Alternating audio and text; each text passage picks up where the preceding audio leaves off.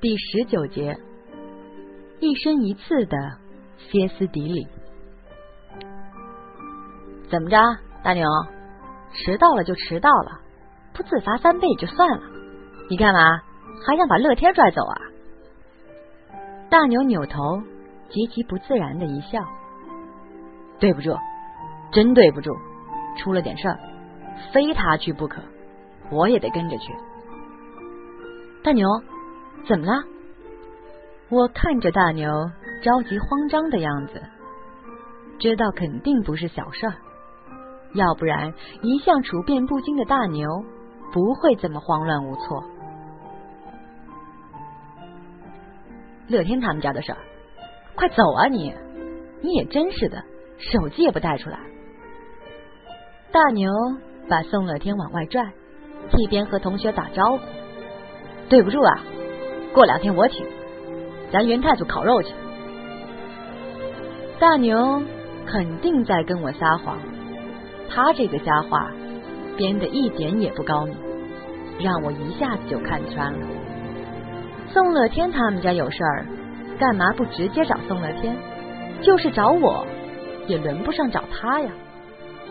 宋乐天没带手机出来是没错，可我的手机开着呢。他们家老太太不可能不知道我的手机号。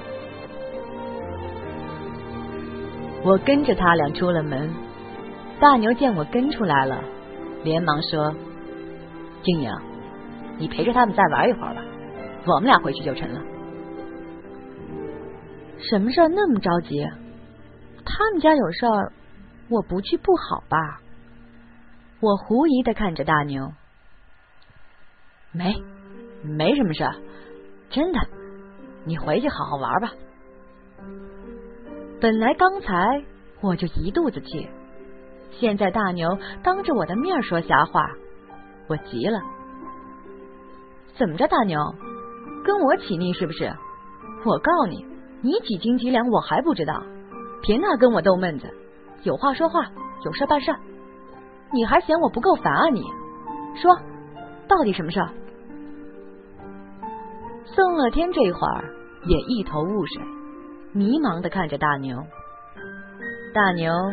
已经满头是汗，转来转去，不知道怎么说。我看了更生气了，冲过去搡了他一把。你怎么回事啊你？我们当时在酒店二楼，二楼临街的一整面墙都换成了玻璃。我推了大牛一下，自己正好站到了玻璃墙跟前。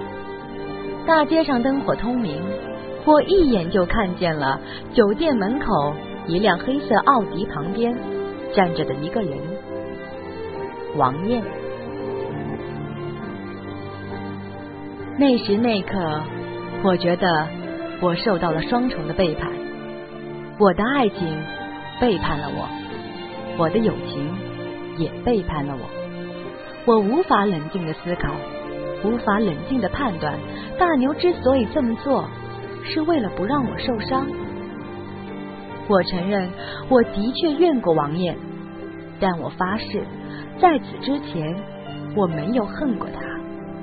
可是，在这个时候，我真的恨他。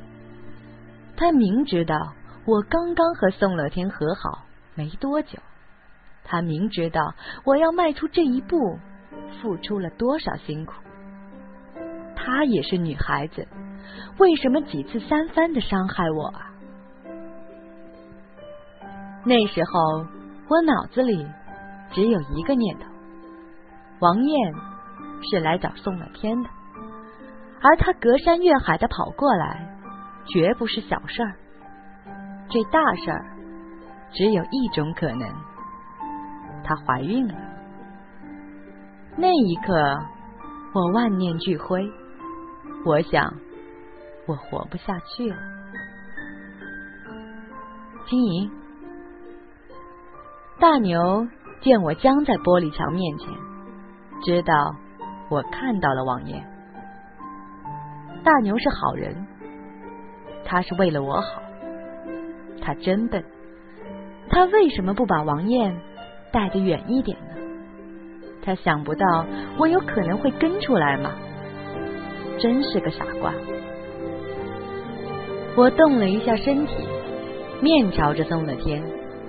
这个时候，我要看他是什么反应。我不知道他来。宋乐天斩钉截铁的说：“不像是解释，也不像是申辩。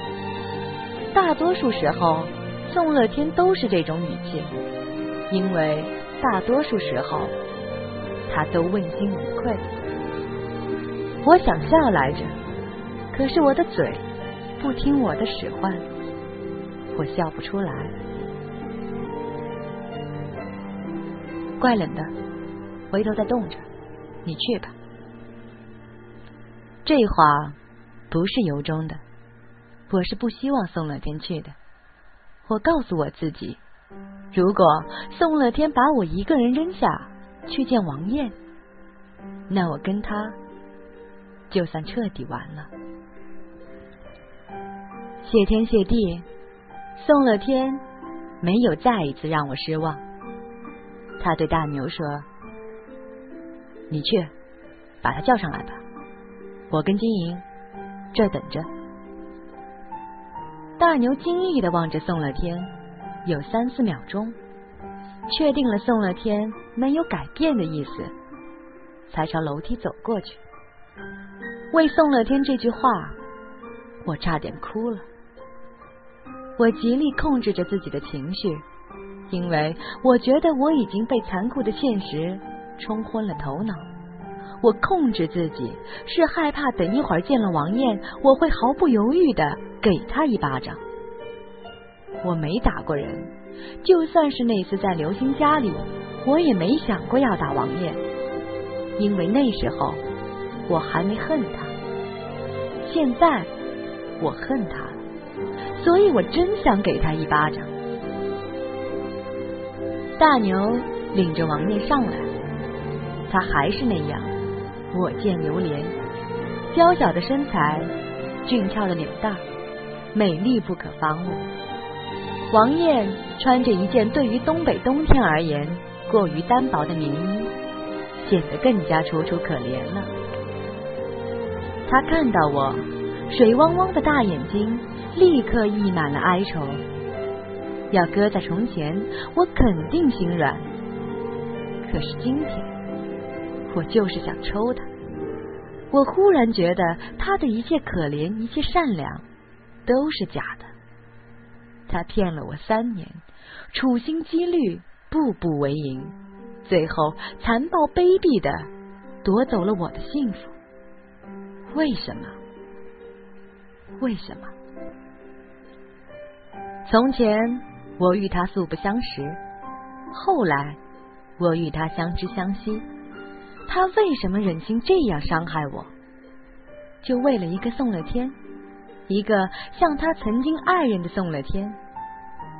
请原谅我说自己最好的朋友的卑鄙，请原谅我说他的善良和惹人怜爱都是假象，因为我受伤太深太重。今时今日，我无法不去怨恨他。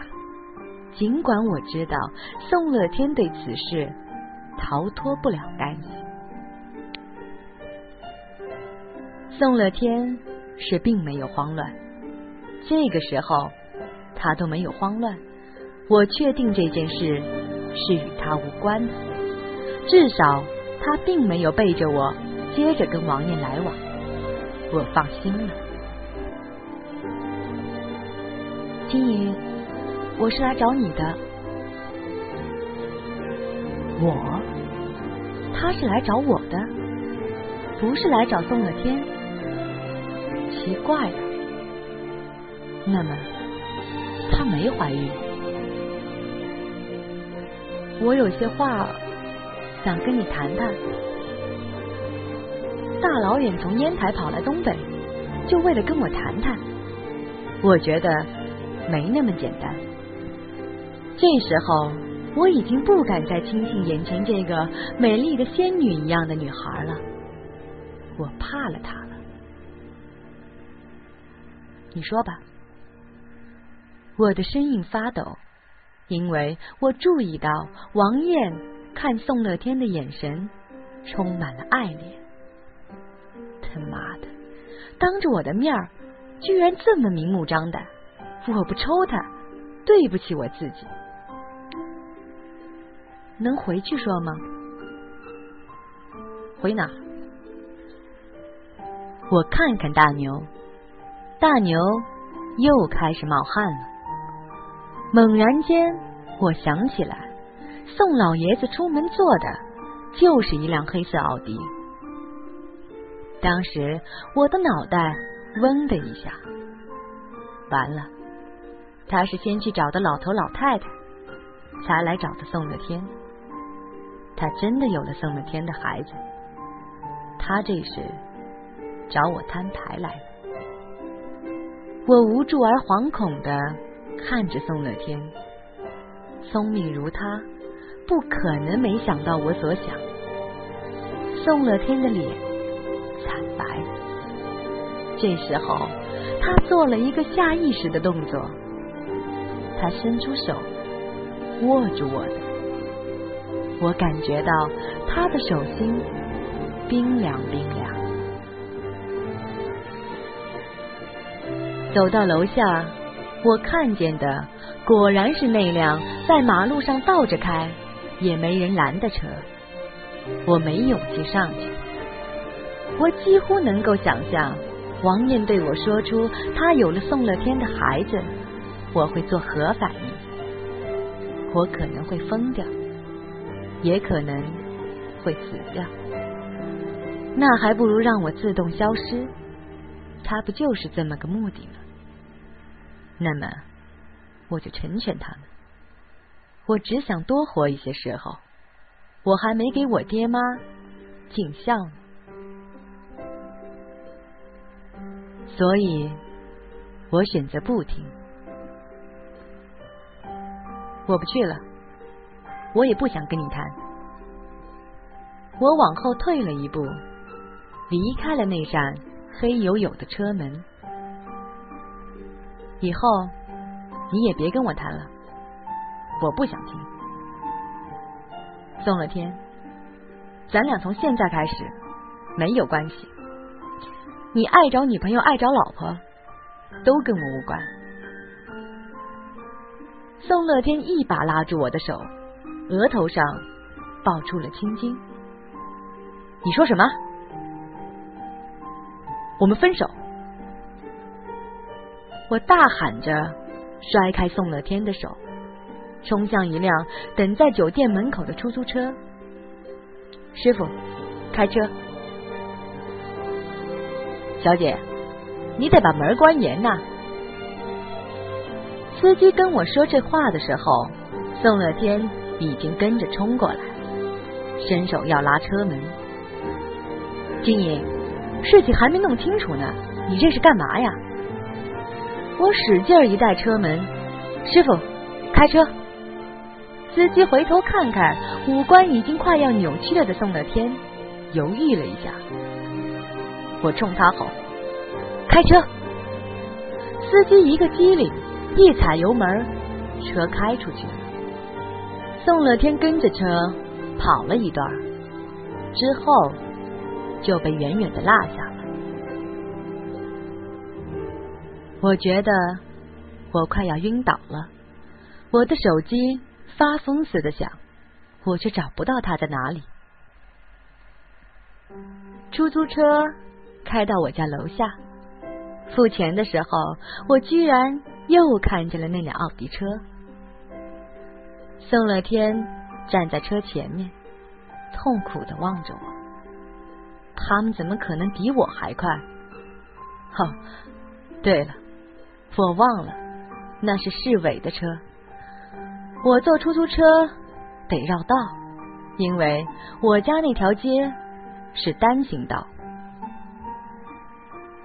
金莹，你能听我说吗？